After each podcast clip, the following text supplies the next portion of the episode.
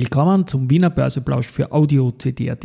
Heute ist Donnerstag, der 14. Dezember 2023 und mein Name ist Christian Drastil. An meine Haut lasse ich nur Wasser und CD. An meine Ohren lasse ich nur Wasser und Audio-CD. Heute stelle ich unter anderem mein Tagebuch 2024 vor, dessen Vorwort ich gerne noch umschreiben würde bis Jahresende und was es mit Plausch versus Party auf sich hat. Bei Partys wissen wir ja, die sind nur leibend, wenn auch Leute dabei sind. Dies und mehr im Wiener Börseplausch mit dem Motto Market. Hey, and me. Here's Market and me. Podcasting for equity. With Homie B.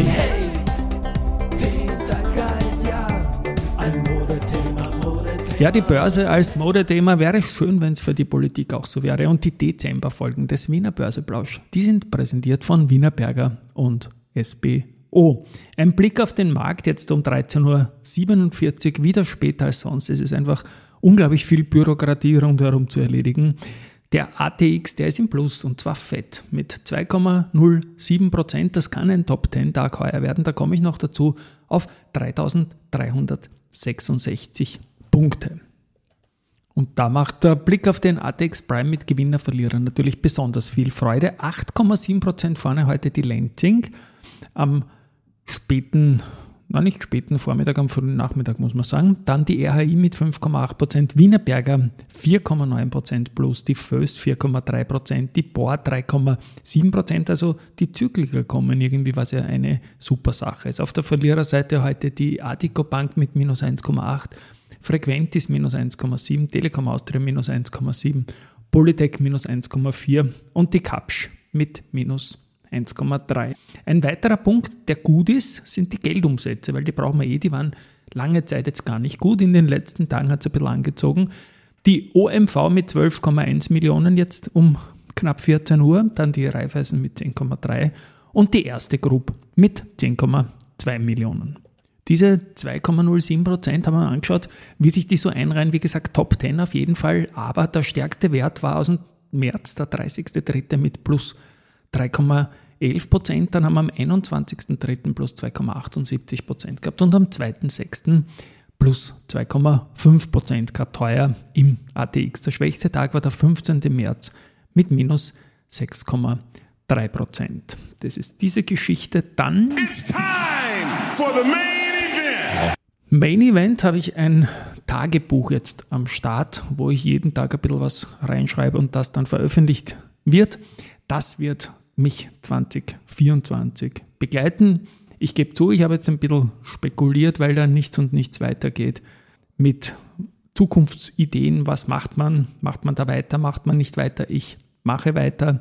Ich stehe auf den Markt, ich habe den lieb. Die Unternehmen, da sind die meisten sehr, sehr, sehr proaktiv, aber sie sind halt mittlerweile fast auf sich alleine gestellt. Und das macht es auch gar nicht leicht. Die Handelsvolumen werden immer kleiner. Die Teilnahme privater an der eigenen Börse nimmt trotz der Jubelstudien immer weiter ab. Und ja, aufgeben ist aber auch kein Motto. Und da kann man sich bei den Klimaklebern sicherlich was abschauen. Wir sind zwar weniger und haben auch nicht diese lauten Methoden, aber Klima und Börse, das passt super zusammen. der Klimawandel kann nur durch die Börse, die Unternehmen und die Kapitalmarktinstrumente finanziert werden. Da bin ich ganz, ganz, ganz sicher. In den Shownotes verlinken werde ich irgendwie so ein Vorwort, das ich gerne noch umschreiben würde zu diesem äh, Tagebuch, das da 2024 mich begleiten wird. Ja, und das Stichwort Party, das ich erwähnt habe, ich überlege, den Wiener Börseplausch in Wiener Börse Party umzubenennen. Der Plausch, der hat jetzt schon an die 550 Folgen und in der Season 1, also die ersten 50 Folgen waren das circa, die habe ich gemeinsam mit meinem Co-Min Josef Gladek gemacht.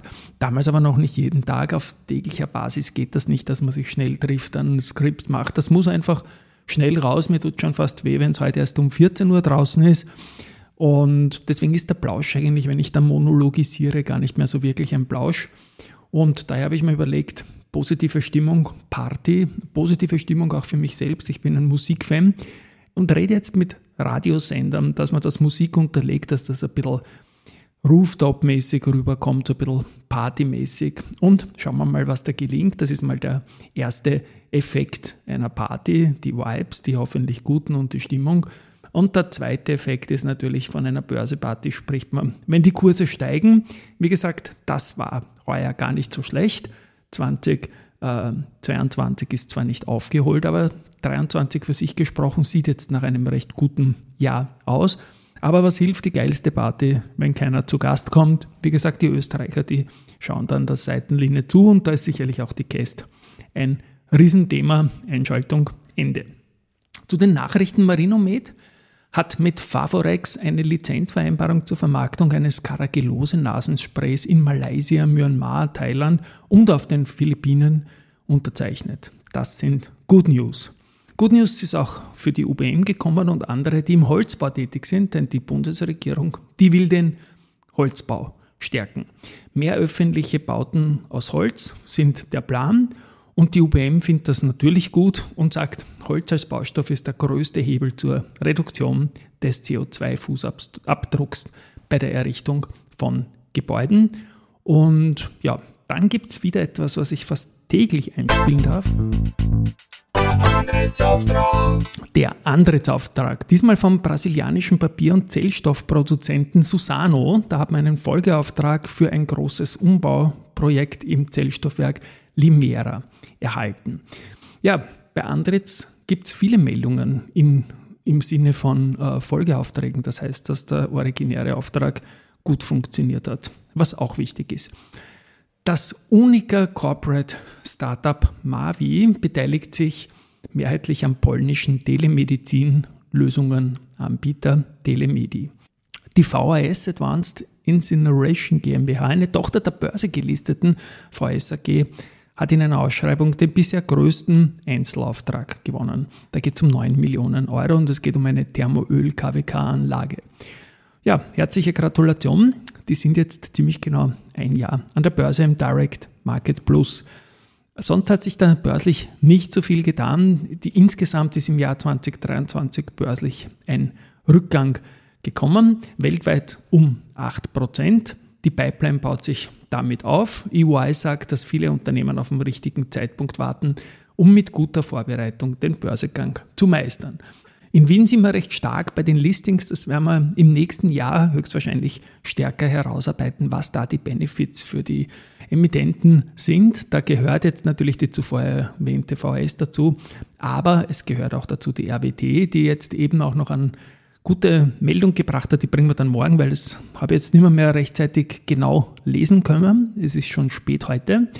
Äh, echten Börsegang hat es in den ersten vier Jahren des äh, Jahrzehnts, der 20er Jahre, noch nicht gegeben. Und da ist, glaube ich, auch sehr, sehr viel in diese Richtung noch zu tun. Und finally haben wir noch, wissen wir, was wir finally haben, wenn wir einen Jingle finden, Research.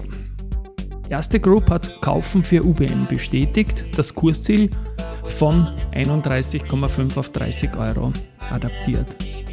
Bernstein bestätigt AMS Osram mit Marktperform, geben ein Kursziel von 4 auf 2 Schweizer Franken Retour.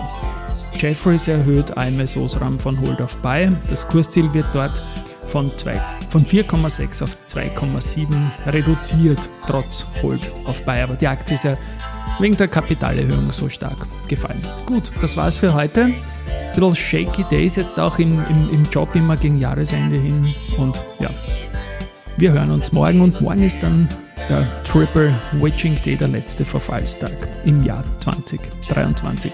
Und wer weiß, vielleicht gibt es 2024 wirklich eine Wiener Börse-Party. Es war dann der Zeit.